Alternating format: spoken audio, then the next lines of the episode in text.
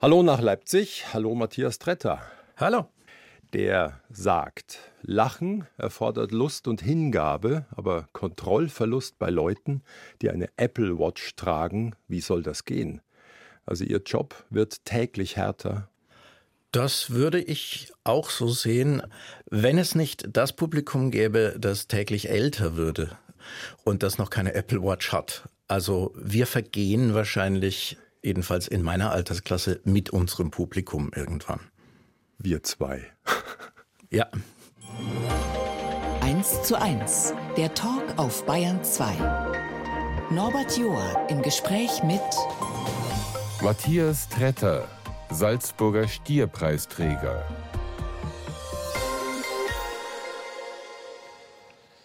Ja, der große deutschsprachige Kabarettpreis. Am Samstag wird er Ihnen verliehen. Zeit wird's, oder? Ach, das sollen andere beurteilen. ähm, ich habe ihn ja schon mal bekommen, zusammen mit dem ersten deutschen Zwangsensemble. 2007 oder 2008, ich habe die Jahreszahl nicht mehr genau im Kopf. Das war eine sehr rauschende Feier damals. Das habe ich in bester Erinnerung und deswegen freue ich mich schon sehr auf Linz. Sie müssen ja wahrscheinlich auch ein paar Worte sagen. Bedanken Sie sich dann mit Billy Wilder? Preise sind wie Hämorrhoiden. Irgendwann kriegt jedes Arschloch. Das Schöne dort ist ja, dass man eigentlich nur einen Auftritt hat. Das heißt, ich spiele einfach eine Dreiviertelstunde und darauf freue ich mich sehr. Das glaube ich. Sie reisen dann an aus Leipzig. Da sind Sie gerade mit mir verbunden. Sie wohnen da seit bald 16 Jahren. Aber jetzt fragt ein Würzburger den anderen Würzburger. Können Sie jemals sagen, da bin ich daheim? Da bin ich mittlerweile wirklich daheim, was nicht bedeutet, dass meine tiefe Heimat natürlich Franken ist und zwar jeden Tag mehr, seit ich hier lebe. Ich bin kontinuierlich fränkischer geworden in Sachsen und ich genieße das sehr. Ich bin mittlerweile unglaublich gerne in Würzburg und überhaupt in Franken und habe durch den Blick von außen erstmal gelernt, was ich da habe. Also ich bin fast Chauvinist mittlerweile, fränkischer. Aber ich würde nicht mehr zurückziehen, natürlich. Es ist halt genau ein Fünftel so groß mittlerweile wie Leipzig. Jetzt dürfen Sie kurz noch ein Hoch auf Leipzig aussprechen. Ach, das hat die Stadt nicht nötig. Ich glaube, das erklärt sich von selbst in Leipzig. Ich bin ja auch nur deshalb hergezogen, weil mir die Stadt so gut gefallen hat. Das wurde mir in den ersten, ich möchte fast sagen, zehn Jahren nicht abgenommen. Äh, es musste immer irgendein düsterer Grund gefunden werden, warum ich hierher gezogen bin. Als allererstes natürlich irgendeine Frau, die mich verschleppt hat. Dann, glaube ich, haben Leute sich auch überlegt, ob ich mich irgendwo verstecken muss. Ist es da so billig?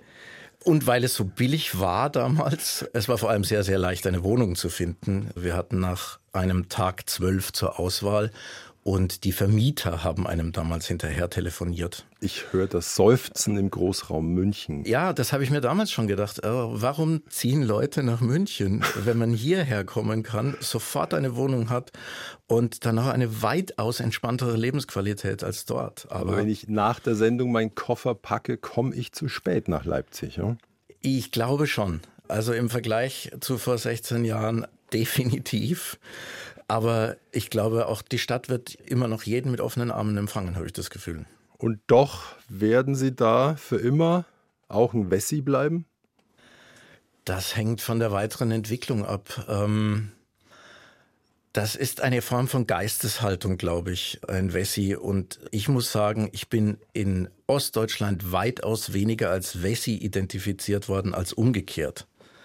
In Westdeutschland ist der Ossi sehr viel tiefer eingegraben in das kollektive Bewusstsein, den man sich so zusammen erfunden hat als der ich dann jetzt auch halb gegolten habe, schon immer mal wieder. Ich habe auch gehört, Sie sind immer häufiger befremdet beim Blick gen Westdeutschland.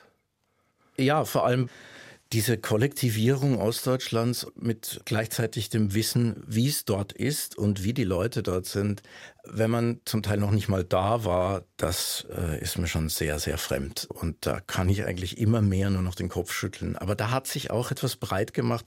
Es ist ja jetzt kürzlich dieses Buch von Dirk Auschmann erschienen, mhm. aus Deutschland, eine westdeutsche Erfindung. Das kann ich zu großen Teilen wirklich unterschreiben, was da drin steht. Es hat sich so eine saturierte äh, Herablassung da breit gemacht, die mich wirklich, ja, befremdet ist ein sehr nettes Wort dafür. Hm. Dann schauen wir uns jetzt mal was an, was die ganze Welt getroffen hat, jahrelang. Corona, ein Albtraum in vielerlei Hinsicht. Für manche Künstler eben auch fielen hunderte Abende aus. beim Blick aufs Konto herrschte da manchmal echte Verzweiflung oder waren sie abgesichert? Nein, da herrschte schon echte Verzweiflung, vor allem insofern, als man ja nicht wusste, wie das weitergeht.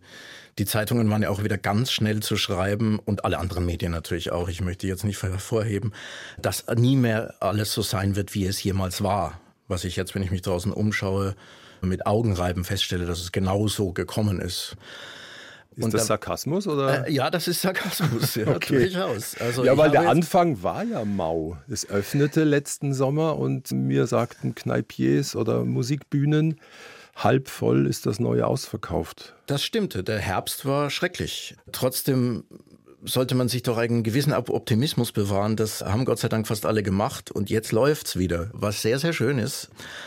Aber um zurückzukommen auf äh, die Frage am Anfang oder beziehungsweise mittendrin in der Pandemie und mitten in vor allem den ganz langen Lockdown, hat man natürlich dann schon Gedanken, was kann ich denn noch? Außer auf die Bühne gehen, weil irgendwann muss ich wieder Geld verdienen. Und es sah so aus, als könnte das tatsächlich das Ende sein, weil die Leute auch da gar nicht mehr hingehen wollen und sich jetzt plötzlich völlig vor Netflix festgetackert haben. Ja. Und da ist mir tatsächlich dann wieder nur noch das Lehramt eingefallen, das ich ja mal gelernt habe. Ich habe mir nur gedacht, das erklärt, denke ich, auch den Sarkasmus, den Tiefen vieler Schauspieler, Musiker, Künstler und auch das vielleicht mitunter übers Ziel hinausschießen bei diesem alles dicht machen. Ich habe mir ja einige Videos angeguckt. Viele wurden zurückgerufen, aber es ging halt auch um die Existenz. Ja, das haben sich viele Leute, glaube ich, überhaupt nicht klar gemacht. Warum sollten sie auch? Sie haben ihr eigenes Leben. Für die meisten ging ja alles erstmal grundsätzlich materiell ganz normal weiter. Man musste dann eine Maske tragen und vielleicht auch ein paar Wochen zu Hause bleiben und sich die Hände öfter waschen. Aber das war's. Und dann hat man eben Homeoffice gemacht. Bei uns war es so, dass jetzt in meinem persönlichen Fall sind einfach ein Dreivierteljahr Einnahmen auf Null runtergefahren. Und das muss man erstmal verkraften. Und dann gab es ein bisschen Hilfen vom Staat, die ich jetzt gar nicht schmälern möchte, aber es hatte natürlich nicht im geringsten mit dem zu tun, was man normalerweise da verdient hätte in dieser Zeit. Äh, aber jetzt sind viele, wenn sie es nicht rausgehauen hat in der Zeit, back to business. Und ich habe mir gemerkt, in der Vorbereitung einen Spruch von Bruno Jonas, Satire klärt nicht auf, sie unterhält die Aufgeklärten. Sehen Sie es auch so? Das sehe ich bis auf den Schluss genauso. Ja. Die Aufklärung steht weit hinten gegenüber der Unterhaltung. Ob es jetzt die Aufgeklärten sind, die damit unterhalten werden, das finde ich ein bisschen anmaßend. Zu Gast bei Norbert Joa. Matthias Tretter, unterwegs als Sittenstrolch.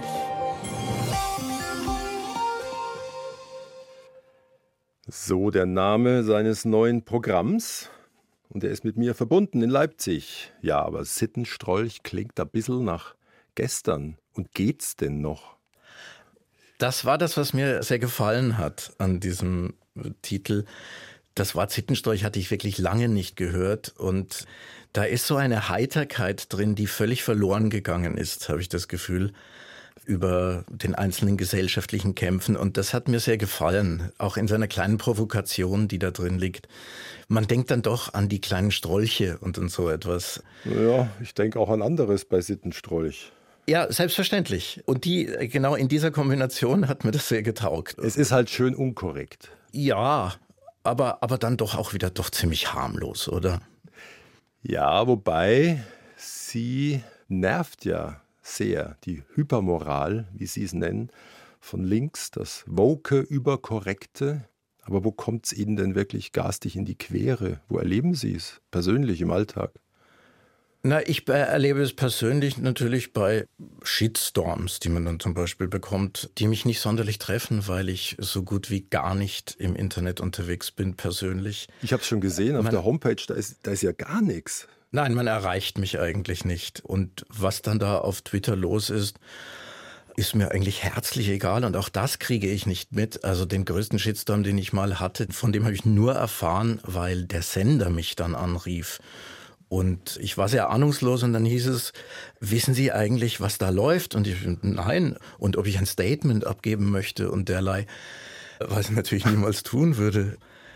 Also ich rede ja grundsätzlich nicht nur über das, was mir persönlich begegnet, sondern ich erlebe eine gesellschaftliche Atmosphäre und ich möchte wirklich betonen, dass es dabei nicht nur um links geht. Es ja. geht um links und rechts.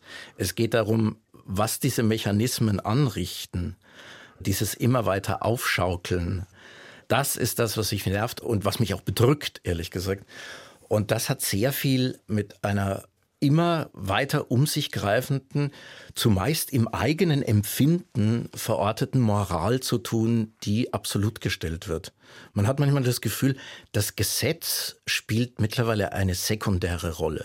Was man sieht daran, wenn Leute verurteilt sind bzw. freigesprochen sind, ein Fall erledigt ist, juristisch aber gesellschaftlich noch lange nicht. Derjenige muss geächtet werden. Oder begreifen, dass er nicht auf der Höhe der Zeit ist. Also es macht ihn aber auch ein diebisches Vergnügen. Ich habe mir das angeschaut auf Dreisat, das mhm. Sittenstrolch. Und es ist ja auch ein Boden da, ein Resonanzboden. Ein sicherer Lacher war ja überall Gerede von Geschlecht, aber kaum noch Sex. Oder Was ja stimmt. Also es ist ja jetzt nicht so, dass ich mir das ausgedacht habe. Konnten Sie es statistisch nachprüfen? Ja, ich habe mehrere Studien dazu gelesen und vor allem, was mich eigentlich damals erst darauf gebracht hat, war eine Überschrift im Jetzt-Magazin der Süddeutschen Zeitung. Wir haben immer weniger Sex, gut so. Das war die Überschrift. Dadurch bin ich überhaupt erst aufmerksam geworden auf das Ganze. Und dann wurde mir das sehr schnell sehr auffällig, dass ich eigentlich fast nur noch über Geschlecht geredet höre, aber der Vollzug des Verkehrs eigentlich offensichtlich eine sehr, sehr kleine Rolle mittlerweile spielt. Auch deshalb natürlich, weil er belastet ist in jeder Hinsicht. Also da ist einfach Verletzung in der Luft. Immer. Und das war schon immer so. Und ich habe den Eindruck, das möchte man nicht mehr. Ja, ich habe selber mich reingelauscht, wie Sie die Geschichte erzählt haben mit Lass uns noch hochgehen auf einen Café. Und vor 30 Jahren war ja den Beteiligten nach der Party ungefähr klar, was es heißt. Und wenn es jetzt da oben keinen Kaffee gibt, dann gibt es ein ernstes Problem. Aber es ist eine Gratwanderung, weil sie dann auch resonieren übers Einvernehmliche. Selbstverständlich ist es eine Gratwanderung, aber das war es schon immer. Und es gibt mittlerweile die ganz starke Tendenz, habe ich das Gefühl, alles vereindeutigen zu wollen. Was aber nicht geht. So funktioniert das Leben nicht. Also der Verlust der Ambiguitätstoleranz, wie das genannt wird, in Fachkreisen. Also man kann Zweideutigkeiten immer schlechter aushalten. Und dementsprechend entwickelt sich eben auch die Gesellschaft. Dementsprechend werden Leute eingeordnet. Und zwar jetzt wieder, also mir ist das ganz wichtig, von beiden Seiten. Mir geht es jetzt nicht um die Linksidentitären. Mhm. Es geht genauso um die Rechte. Aber ich glaube, es ist auch eine Generationengeschichte, weil ich mit meinen Töchtern auch ganz schöne Diskussionen habe jetzt und dann aber selber draufkomme, dass sie in manchen Punkten recht haben. Also wir zwei unterhalten uns 50 plus knapp und ich jetzt 60 plus. Und unter 30-Jährige ticken wirklich schon anders. Aus Die hören jetzt hier zwei alte weiße Männer ja, reden. Ja, aus meiner Sicht völlig. Alte weiße Männer ist natürlich auch wieder eine Zuschreibung, die in dem Fall zulässig ist äh, aus ihrer Perspektive, während andere Sachen überhaupt nicht gehen. Das ist verboten, das zu tun. Ja schon wieder das nächste, was mich sehr skeptisch stimmt. Dass man in eine Richtung ausschlagen darf, wie man möchte, und die andere ist völlig sakrosankt. Mhm. Hm. Ich habe den Auftritt gesehen, ist schon eine Weile her, wo Sie sagten, vielleicht heute Abend zum letzten Mal am Prenzlauer Berg auf einer Bühne, ein alter weißer Mann. Bald kommt der Tag, da ist es so wie ein schwuler Schweinemetzger in Medina.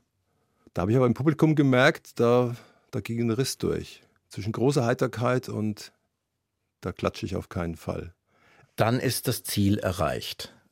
Wenn das Publikum so gespalten ist, dann ist eigentlich das, was ich möchte. Ich kann überhaupt nichts anfangen mit irgendeiner Form von Satire oder Kunst überhaupt, auf die man sich komplett einigen kann. Dann ist das Ziel verfehlt. Und natürlich, das war am Prenzlauer Berg und selbstverständlich provoziere ich da auf eine andere Art und Weise. Das habe ich auch nur einmal dort gesagt, Aha. weil es eben, äh, wie Sie das ja schon angedeutet haben, es macht mir natürlich auch einen diebischen Spaß. Oder Sie sagen, tolles Publikum heute Abend, ich schaue in die ersten drei Reihen und sehe da schon 17 Geschlechter. Ja, genau. Also an dem Ort sagt man das dann. Wenn ich jetzt irgendwo auf dem Land auftrete, hat das ja keinen Sinn, so etwas zu sagen. Das provoziert ja dann niemanden. Und das ist jetzt auch keine Provokation um der Provokation willen, sondern letztlich ist es so, wir machen Spaß. Hm. Äh, Und tiefere Satire, Bedeutung. Ja, im besten Fall. Wenn das da mit dabei rauskommt, ist natürlich die ganz große Kunst erreicht. Und wenn ich Sie an der Stelle frage, Herr Tretter, wo steht der Feind? Wo Sie? Wofür geht's oder wogegen? Das wird immer schwieriger zu bestimmen.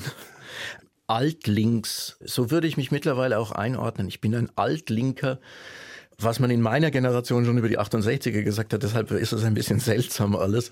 Aber wenn ich es jetzt so einordnen sollte, dann wäre es das. Und da geht es für mich in allererster Linie um Gerechtigkeit.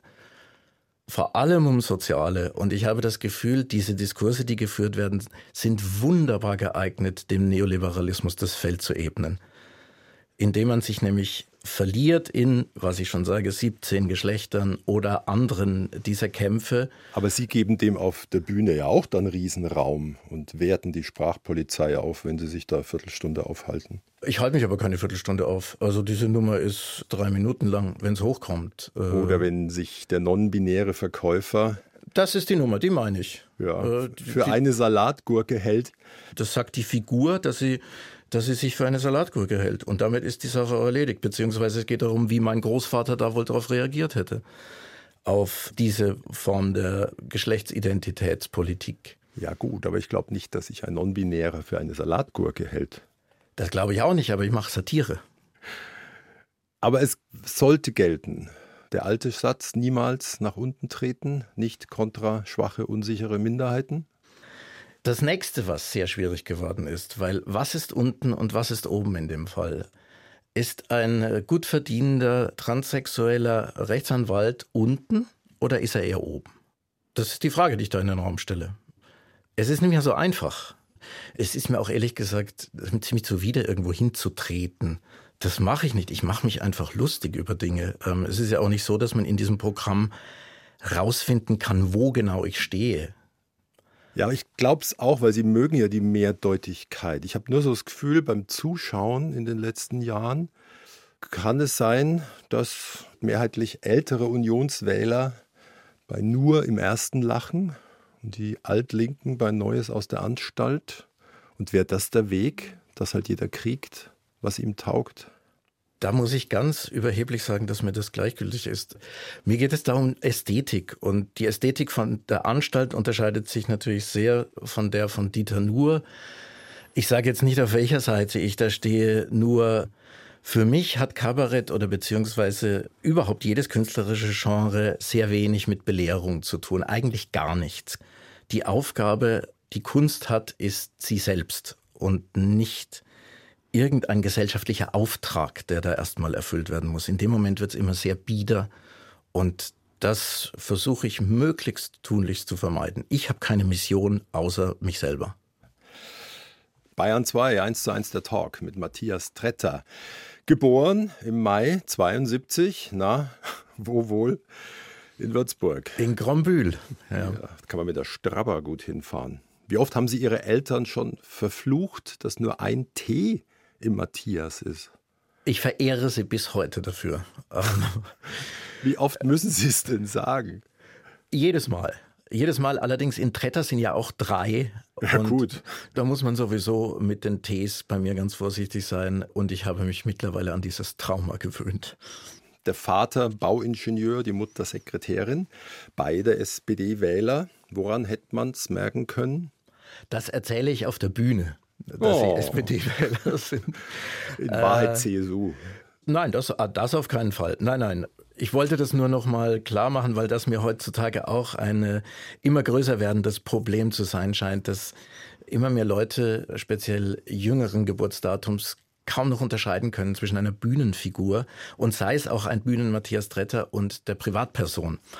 Auf der Bühne sage ich, meine Eltern waren SPD-Wähler oder sind es bis heute. Wie weit das stimmt, das stelle ich jetzt mal in den Raum, aber äh, es ist viel Wahres dran, sagen wir mal so. Und in diesem Umfeld auch als Enkel eines klassischen Handwerksbetriebs bin ich groß geworden in Franken und froh darum. Dann könnten wir jetzt hier in Umlauf bringen, dass Sie und Ihre jüngere Schwester als rebellische Teenies ein Strauß-Poster im Zimmer hatten. Das war damals noch nicht so weit mit der Rebellion. SPD-Wähler, soweit sie meine Eltern waren oder auch nicht, sind ja grundsätzlich Konservative. Es gibt ja einen Stolz der Arbeiterklasse, der weitaus verwurzelter ist und konservativer als, als viele CDU-Milieus. Und äh, dementsprechend konservativ bin ich auch aufgewachsen. Also Rebellion war da nicht schwierig, wurde aber jetzt auch nicht unbedingt verlangt, äh, wie ich das Gefühl habe, wie das auch schon seit langem so ist. Ich sehe hier fünf Verweise. Für was denn so? Sie haben sehr gut recherchiert. Also ich würde sagen, Kabarett avant la lettre. Also ich habe Unfug gemacht. Äh, also in der Reihe Klassensprecher, Bester und Clown, letzteres. Bester auf keinen Fall. Sprecher war ich irgendwann mal an dritter Stelle, weil sie niemand anderen mehr gefunden haben. Und Clown ab und zu. Ja, man muss aber dazu sagen, dass das damals bei uns so war, dass es noch einen gewissen, ein gewisses Prestige hatte, der Clown zu sein. Das heißt, es gab da doch massive Konkurrenz. Mhm. Also es waren, glaube ich, eher acht Clowns. der arme Lehrer. Und ein Jahrgang 72, dem sagt dann Notizen aus der Provinz noch was, Fernsehkabarett Dieter Hildebrand. Das ist meine Sozialisation. Das musste ich auch erst lernen, als ich 2001 mit dem ersten Auftritt und 2003 mit dem ersten Programm angefangen habe, dass jüngere Leute damit gar nicht mehr sozialisiert waren.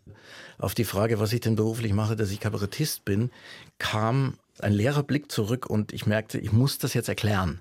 Das mhm. weiß man nicht mehr. So eine Art Comedian. Genau. Und in meiner Generation äh, war das so, dass man damit absolut sozialisiert worden ist. Wir haben über die letzte Scheibenwischer-Sendung am Tag vorher gesprochen. Die hatte so gut wie jeder gesehen, zumindest jeder, der sich ein bisschen für irgendetwas interessiert hatte. Es gab ja auch nur drei Programme und man konnte nicht immer zwischen Spessart und Karwendel anschauen.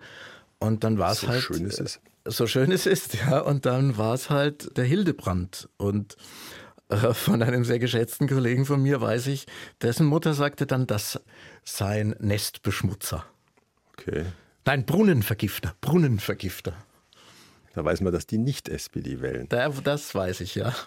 Aber wahrscheinlich war es noch so fern, dass sie dachten, daraus kann man ja wohl keinen Beruf machen. Jetzt wird erstmal studiert. Anglistik, Germanistik, wenn ich das genau überschlag, 22 Semester, sind Sie so ein gründlicher? Äh, richtig. Dazu muss ich allerdings sagen, das hört sich jetzt sehr beeindruckend nach Langzeitstudent an.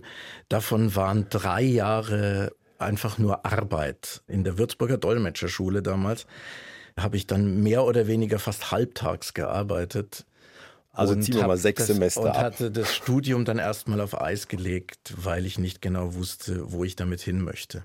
Ein kleines äh, Kunstwerk haben Sie begonnen während des Zivildienstes, habe ich gesehen, im Arbeiter-Samariter-Bund in der Pflege. Erste kabarettistische Texte. Aber war das Sujet so lustig da?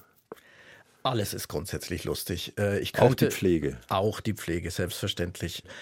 Ich könnte ein ganzes Programm über meinen Zivildienst ganz einfach schreiben, wenn es jetzt nicht sehr seltsam wäre, in meinem Alter dann noch auf die Bühne zu gehen. Ich erinnere mich an eine Stelle, da versuchen Sie einer alten Frau aus einem sehr alten Büstenhalter zu helfen. Das ist im aktuellen Programm noch drin, ja. Äh, nur um da wieder die Heiterkeit zu zeigen, mit der das damals abgelaufen ist. Natürlich hat sie mich geduzt. Matthias, gell, du hast keine Freundin. So, das war weil das. Sie sich verhakt haben im wahrsten das, Sinne. Weil ich diesen, dieses Bustier nicht aufbekommen habe, wurde sie dann irgendwann leicht amüsiert ungehalten und stellte diese Frage. Für mich ist das im Nachhinein eine unglaublich heitere Szene gewesen. Ich war natürlich der völlig blamierte, Gott sei Dank ohne weiteres Publikum. Also ich war auch das einzige Publikum in dem Wohnzimmer an diesem Ort, Gott sei Dank. Aber es gab dann Publikum um den 30. Geburtstag herum. Erste Comedy-Auftritte im Theater Schambinski, kenne ich auch noch. Haben Sie den gleich gespürt, das könnte es werden? Absolut nicht. Das war zu einem Zeitpunkt, für den ich heute noch dankbar bin, der allertiefsten Orientierungslosigkeit, was meine weitere bürgerliche Karriere betrifft. Da wusste ich wirklich gar nicht mehr, was möchte ich denn jetzt eigentlich mit diesem Studium anfangen, weil klar war, Lehrer möchte ich nicht werden. Und, es alles, kommt das 23. Semester. Alles andere genau traue ich mir nicht zu. Und dann kam damals äh, Florian Hoffmann und hat in Würzburg die Comedy Lounge veranstaltet, hatte auch schon einen Termin und ich bin immer noch beeindruckt von der Chutzpe. Er hatte den Termin, er hatte aber noch keine Leute, die da auftreten. Und er wusste, dass ich ab und zu irgendwo im Familienkreise gekaspert habe und hat mich gefragt, ob ich da mal auftreten möchte. Und dort äh, habe ich die allererste Nummer meines Lebens gespielt. Mit unfassbar Hosen voll. Aber Sie haben runtergeschaut und gedacht, wow, davon könnte man existieren? Nein, ich habe runtergeschaut und gedacht, warum stehst du voll Idiot hier oben und sitzt nicht da unten wie die anderen und lachst? Und das ist keine Koketterie. Ich habe, das fand dann jeden Monat statt und jeden Monat wieder habe ich gedacht, warum mache ich das? Warum gehe ich jetzt da hoch und exponiere mich da, während die da alle Bier trinken und lachen? Ich könnte doch auch einfach Bier trinken und lachen. Aber es braucht ja einen da oben. Ich wurde, ich wurde dann doch offensichtlich benötigt, um den Abend rund zu machen, im Sinn von einer mehr auf der Bühne. Aber äh, daraus eine Karriere zu machen, daran habe ich, weiß Gott, überhaupt nicht gedacht. Und dann kam der Moment, wo es hieß, etwa im November, Ende März ist das Theater einen Abend frei. Sie wissen da nicht, wie Sie das füllen sollen. Hast du Lust, ein Soloprogramm zu spielen? Und dann habe ich für diesen einen einzigen Abend eineinhalb Stunden Programm geschrieben. Eine Stunde, zwei Menschen im Gespräch auf Bayern 2. Norbert Joa trifft Matthias Tretter, Kabarettist mit 20 Jahren Bühnenerfahrung. Und los ging's dann mit dem ersten Solo, die Brille zur Macht oder? Ja, richtig, ja. Ich hatte es schon fast vergessen. Ist 20 Jahre her. Gab es denn in diesen 20 Jahren Bühnenerfahrung mal einen Abend, bei dem kein Funke übersprang oder der aus anderen Gründen vorzeitig endete? Kein Funke übergesprungen im wirklich buchstäblichen Sinne des Wortes ist uns eigentlich nur mal im Zwangsensemble passiert, zu dritt, als ich mit Klaus von Wagner und Philipp Weber zusammengespielt habe, da hatten wir einen Abend komplette Stille und es war uns nicht klar, warum mit einem Programm, das sehr, sehr gut, für das wir auch den Salzburger Stier bekommen haben, sehr, sehr gut funktionierte an allen anderen Orten und dort saß ein Terrakotta-Armee gleiches Publikum. Und wir waren uns hinter der Bühne, äh, wir, immer wenn einer Solo vorne gespielt hat, wir haben uns darüber unterhalten, was könnte das sein? Und wie können wir das jetzt, äh, wie können wir irgendeine Reaktion noch provozieren? Äh, sollen wir die Hosen runterlassen? Oder, und dann haben wir irgendwann entschieden, wie man das so nennt, ach, wir spielen es nach Hause und gehen dann ins, in die Hotelbar. Sagen Sie uns den Ort noch? Heilbronn war das damals. Es gab nicht eine Art Absprache und versteckte Kamera? Ich meine, es sind ja über 100 Leute, oder? Es, es wirkt äh, so, als hätten sich da einige zusammengetan, um uns jetzt mal auflaufen zu lassen. Wobei, für uns war das ja auch jetzt nicht wahnsinnig unangenehm. Es ist ja nicht so, dass da jemand auf die Bühne gekommen wäre und rumgeschrien hätte oder uns Schläge angedroht, sondern es war einfach nur Stille. Zwei Stunden lang Stille. Zwei Stunden, und kein Lacher. Nein, kein Lacher, kein, nichts, gar nichts. Keine, nicht gar, einer. keine Reaktion. Es war, wow. es war uns über Monate dann immer noch ein Rätsel, was an diesem Abend los los war. Aber der ist Ob in Erinnerung wirklich, geblieben. Man weiß es nicht. Einen veritablen Aufwand haben Sie auch betrieben, finde ich, bei Ihren Programmtiteln. Ich lese sie mal vor. Die Brille zur Macht, Deutschland ein Gummibärchen, Staatsfeind Nummer 11, Matthias Tretter möchte nicht dein Freund sein, Selfie, Pop, Sittenstrolch, also enorm verdichtet hinten raus jetzt auch. Aber ein Oberthema braucht es immer, oder? Ja, ich halte wenig von Programmen, die sich so assoziativ von Nummer zu Nummer hangeln. Es gibt bei mir immer eine Geschichte in dem Programm. Es wird immer etwas von vorne bis hinten verhandelt. Wenn am Anfang das Gewehr an der Wand hängt, dann wird es am Schluss auch abgefeuert. Und unterwegs wird viel an den Wegrand gefeuert von Geschriebenem. Ich habe von Ihnen gehört, ein halbes Jahr Druck, Sammeln, Sichten, Schreiben, Verwerfen, ein Drittel vom Material überlebt? Wenn es hochkommt, ja. Also das weitaus Wichtigste ist wegschmeißen. Und dabei hilft Ihnen ja Matthias Repiskus. Absolut. Äh, Immer noch, Boxhorn Würzburg. Boxhorn Würzburg, der Leiter des Boxhorns in Würzburg, sehr von mir verehrt und gemocht. Mein Regisseur, der grundsätzlich dazu da ist, alles zu zerstören, was ich mit großer Euphorie schreibe. Das kann sehr frustrierend ja. werden, aber am Ende bleibt dann doch immer etwas übrig, mit dem ich mich zumindest nicht schäme. Ja, aber Sie ähm, haben jetzt doch auch gewisse eisige Höhen erreicht. Sagt er da immer noch? Nach ein paar Minuten schmeiß es weg. Aber selbstverständlich. Ähm, das ist ja kein Hinderungsgrund. Ich lasse mich in seiner Regiezentrifuge sandstrahlen. Und was dann am Ende rauskommt, ist so eine Giacometti-Figur. Ich bin dann völlig abgemagert, äh, formell, nur noch, formal. Nur noch in, die Essenz. Genau, die ist die absolute Essenz. Wenn man davon kostet, dann fällt man erstmal um. Aber es bleibt ja durch die Jahrzehnte dieser Gedanke im Hinterkopf, was wird sein, wenn mir eines Tages nichts Dolles mehr einfällt? Der bleibt nicht. Nein, nein. Nee? Der ist weg. Mir wird immer etwas einfallen, das weiß ich. Chaka. Das ist keine Frage. Ob es die Leute da noch interessiert, ist eine ganz andere Frage. Das ist das, was mir da viel mehr Gedanken macht. Werde ich noch ankommen? Ja, absolut. Am Frenzelberg. Ich, ich, ich habe das ja schon gesagt. Mir liegt jede Form von Bekenntnis sei es jetzt private Schicksale, sei es ein politisches Bekenntnis, das liegt mir völlig fern. Der Trend geht aber in die absolut entgegengesetzte Richtung. Mhm. Und da überlege ich mir dann, wie lang geht das noch? Oder wird es wieder einen Rollback geben? Wird es wieder ganz anders werden? Das kann natürlich auch sein. Das Publikum ist herzallerliebst. Auf das lasse ich nichts kommen. Und zwar überall, wo man hinkommt. Ja, die tragen sie ja auch durch die Jahre. Und ich habe mal geschaut, wie weit sie sie tragen vor ihnen, wie gesagt, also bis nächsten, übernächsten Herbst, glaube ich, fast 100 Abende. Und sie sind Ende September 24 in Schweinfurt und Lauda Königshofen. Da dachte ich mir, pff, von wegen Künstler, so ein Terminplan hat doch auch schon was von Käfighaltung. Das ist absolut richtig. Aber das ist das, wofür ich mich entschieden habe. Und da muss man auch die Konsequenzen ziehen.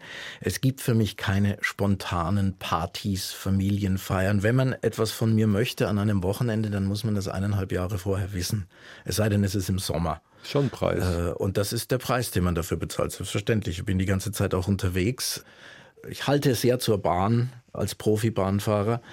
Aber es ist anstrengend mhm. jeden Tag in einem anderen Hotel und an einem anderen Ort zu sein, mit anderen Menschen äh, und alleine unterwegs zu sein. Äh, die Familie vier Tage nicht zu sehen in der Woche. Da wird man gern auch mal schweigen oder nicht lustig sein am Tresenabend. Kann ich mir vorstellen. Was mich nur wirklich gewundert hat beim Blick auf Ihre Homepage, keine Social Media Buttons. Insta, Facebook, Twitter. Geht das immer noch? Äh, für mich geht es wunderbar. Ich halte mich von allem fern. Und vielleicht habe ich den Vorteil, dass ich mich nie davon entfernen musste. Es gibt ja die großen Aussteigergeschichten, wird mhm. ja immer mal wieder lanciert von dem einen oder anderen Politiker. Er sei jetzt nicht mehr bei Twitter und man hat das Gefühl, er ist aus dem Libanon zurückgekehrt. Das habe ich alles nie gehabt. Ich bin da nie eingestiegen und soweit ich das jetzt beurteilen kann, wird das auch nicht dazu kommen. Ob es mich dann Kopf und Kragen kostet, werden wir sehen. Aber ich habe nicht die geringste Lust, mich an so etwas zu beteiligen. Wir beide lauschen jetzt Klängen aus Leipzig. Die Gruppe heißt Das Paradies. All die Dinge, die wir uns heute sagten, jeder Satz klang wie ein komischer Akkord. Dieses Lied ist ein Missverständnis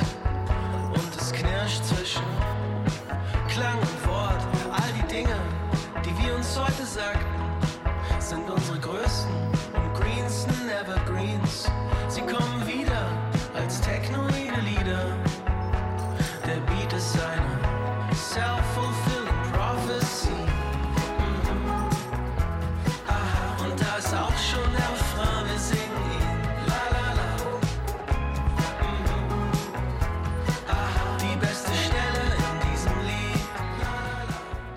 Bayern 2, 1 zu 1 der Talk und ich bin in Leipzig verbunden mit Matthias Tretter. Wir haben beide jetzt gelauscht. Na, sehr sächsisch klang es nicht. Aber ich glaube, das liegt daran, dass der aus Halle kam, der Sänger. Na, das wird er mal hören.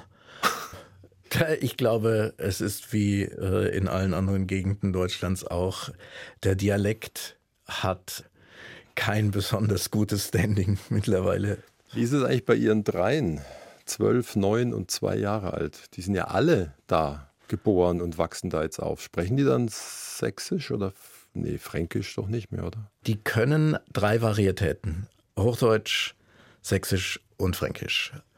Und der Älteste kann wirklich bewusst jetzt so hin und her flottieren zwischen den einzelnen Dialekten. Der spielt, glaube ich, auch bei Olympia Leipzig. Gell? Der spielt bei Olympia Leipzig, ist ein großer Fußballer, ja. ja. Und der Papa beim Samstagsspiel. Ich stehe da manchmal, wenn ich Zeit habe, natürlich meistens an einem Sonntag, äh, aber leider um 8 Uhr morgens muss man dann da antreten. Aber das ist für mich Fußball. Von allem anderen habe ich mich verabschiedet. Und da mit den anderen Leipzigern fachsimpeln.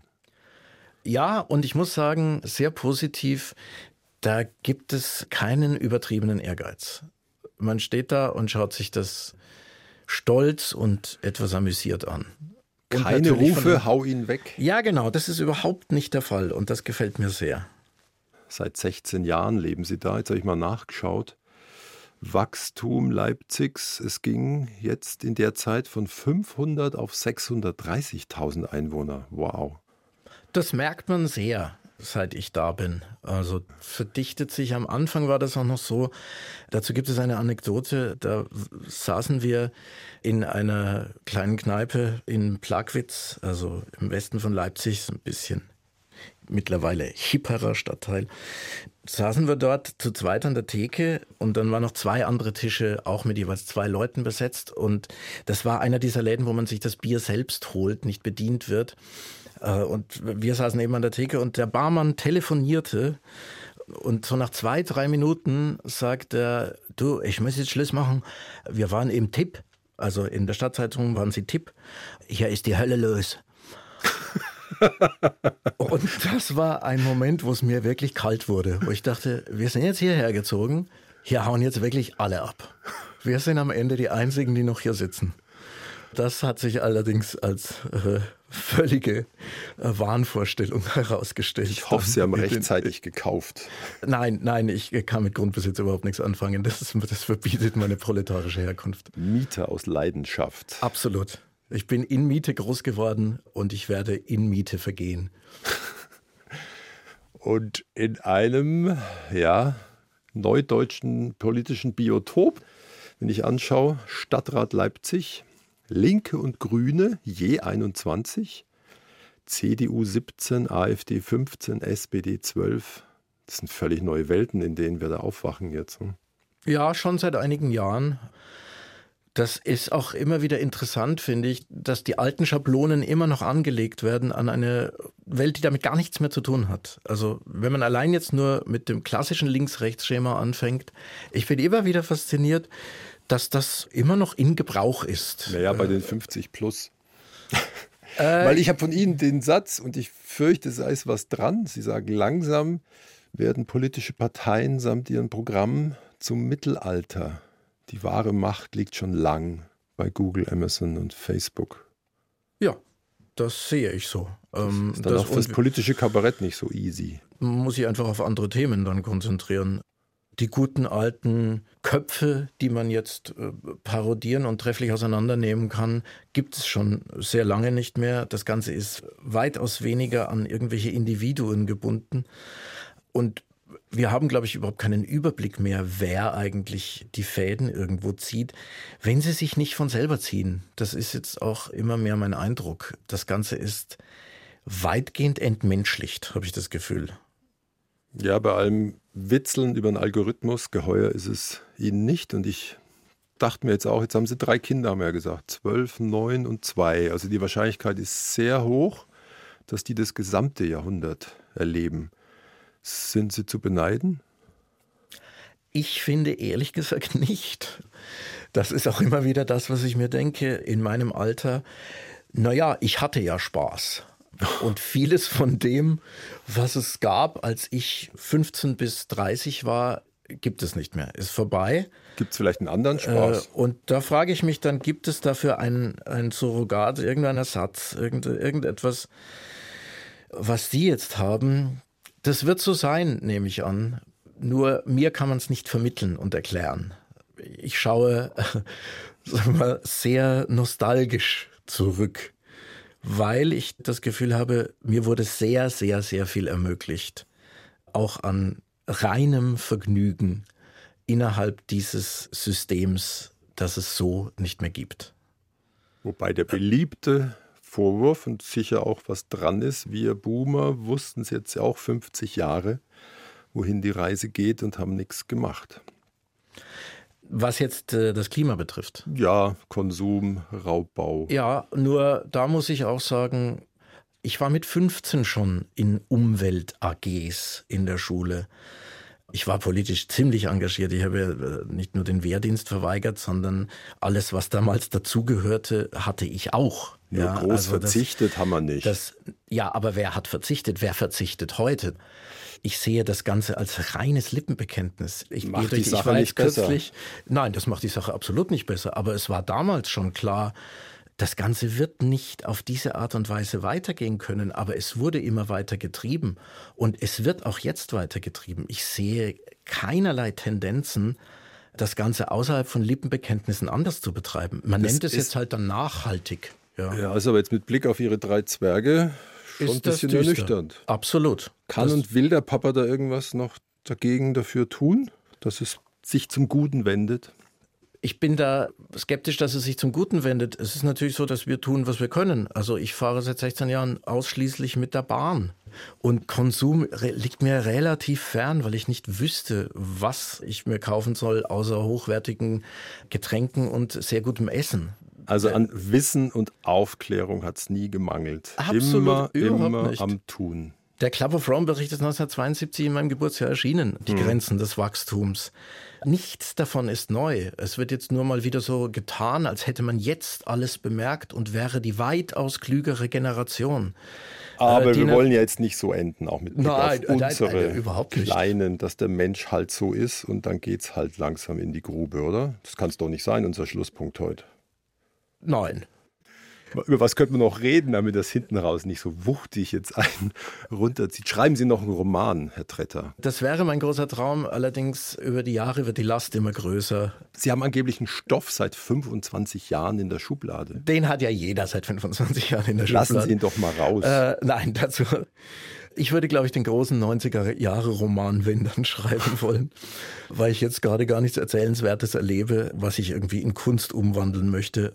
Aber ein Roman wäre natürlich die ganz große Gattung. Dann, dann gehe ich in die Buchhandlung und sehe diese endlosen Büchertische mit den Neuerscheinungen und sage mir, warum sollst du jetzt da auch noch dazu beitragen? Da sind wir dann auch wieder beim Klima. Ja, das Papier können wir uns doch sparen. Dann sage ich danke für erstmal kein Buch schreiben und Ihre Zeit. Danke, Matthias Tretter. Das war das schönste Dankeschön, das ich bisher gehört habe. Das Gespräch mit ihm finden Sie als Podcast in der ARD Audiothek. Und dort auch in der Abteilung Schräges und Verrücktes gibt es den Podcast Lachlabor für Kinder zum Miträtseln samt lustigen Experimenten.